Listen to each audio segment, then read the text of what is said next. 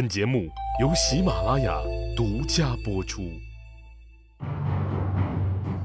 乱世图存，变法逆袭录，国运浮沉，君王一念间。看两千五百年前的战国乱世，各国如何解锁强国路。上回说到呀，张仪使楚，任务呢是拆散齐楚联盟，但是不幸的是呀，在楚国的朝堂上遇到了对他知根知底的老冤家陈轸啊，在杨子荣即将被座山雕识破身份的生死关头，张仪有没有杨子荣式的智慧呢？事实上啊，张仪啊还算幸运。因为此刻在楚国的朝堂上，陈轸和张仪之前打交道的经历啊，并没有引起楚怀王的重视。当然了，陈轸也没有主动把这段经历抖落出来。如果发言之前先把他所知道的张仪向大伙儿隆重介绍一番，那也许就是另外一种情形了。所以啊，陈轸话一出口，正在兴头上的楚怀王可就不高兴了。陈真，你几个意思啊？你是见不得楚国好吧？大王，秦国为什么要出这样的血本来跟我们楚国交好啊？是因为我们楚国背后有齐国呀。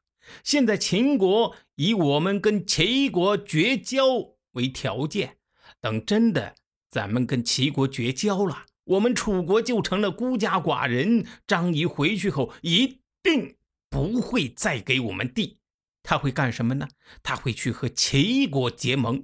到那个时候，齐秦一起来对付我们的楚国，我们可就玩完了。我看不如这样，为了避免上当，我们可以明面上答应和齐国绝交，然后呢，派人和张仪一起回到秦国，拿到商于六百里地以后，咱们呢，再真的和齐国。绝交不迟。楚怀王啊，这么一想，人家张仪又不傻，我们这样玩阳奉阴违，人家能看不出来？当断不断是反受其乱呐。身为国家一把手，决策得果断，这样婆婆妈妈的怎么行啊？我说陈真呐，你看大家。都很热切的盼望楚国好，纷纷为我的决策点赞。啊，你要相信，本王是可以带领楚国走向强大的，别净整些负能量，要不得言。你闭嘴，不准你再说话。于是呀，楚怀王不光重重的赏赐张仪，还请张仪就任楚国的国相，同时呢，布告天下，从此与齐国是势不两立。断绝了与齐国的一切往来。这边做完了，派了一个人跟张仪回去拿地。可是呢，这边张仪一到秦国，就从车子上摔了个跟头。当然了，这是假摔啊。然后就对外就宣称：“哎呀，腿断了，哎呦，走不了路，不能上朝议事了啊。呃，我请长假了啊。这个在家里面一待就待了三个月。”啊，这个消息传到楚国，楚怀王呢，倒也没有往坏处想。他想的是呀，我对张仪不薄啊，张仪怎么可能骗我呢？琢磨到最后，他的结论是：嗯，一定是张仪觉得我跟齐国断交做的还不够绝呀，以为我是留了后路。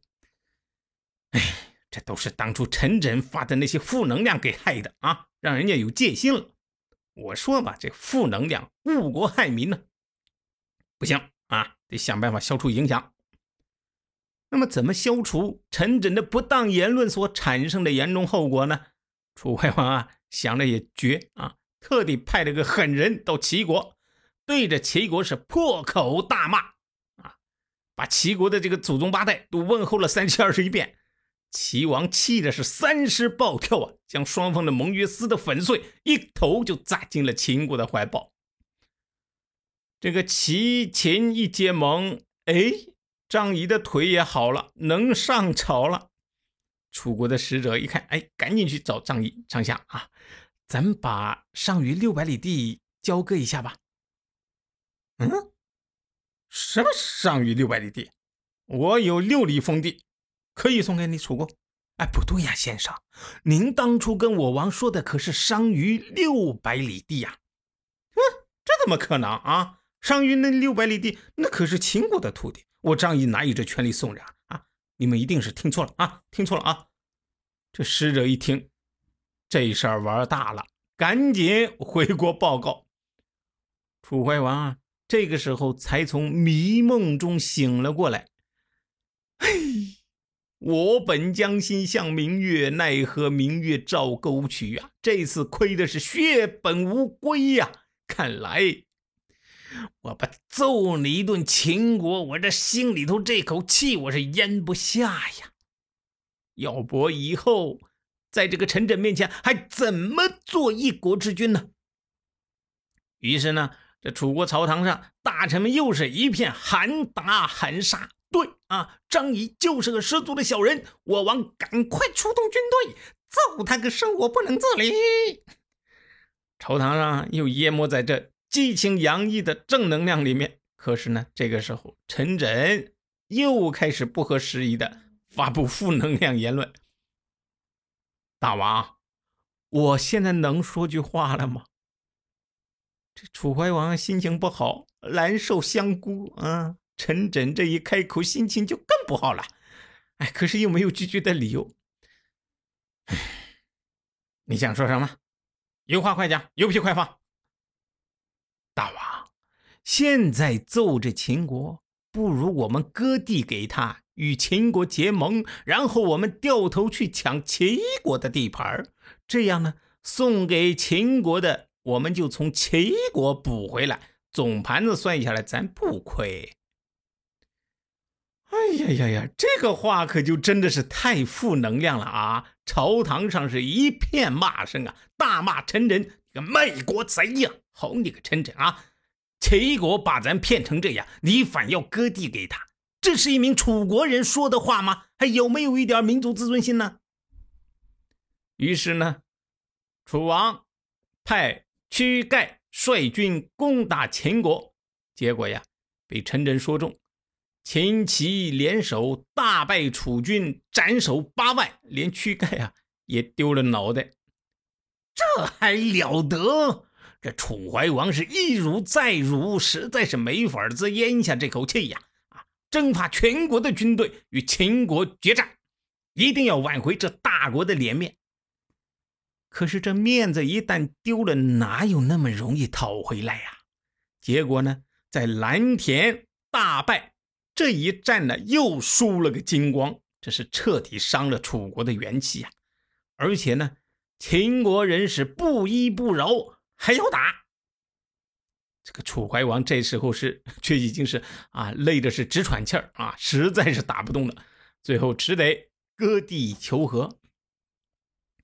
这下子呀，楚怀王把张仪恨了个通天，是恨不得生吞活剥了他呀。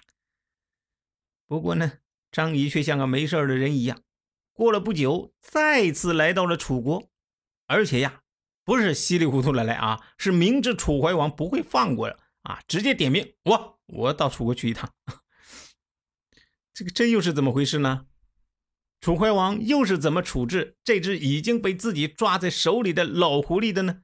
且听下回分解。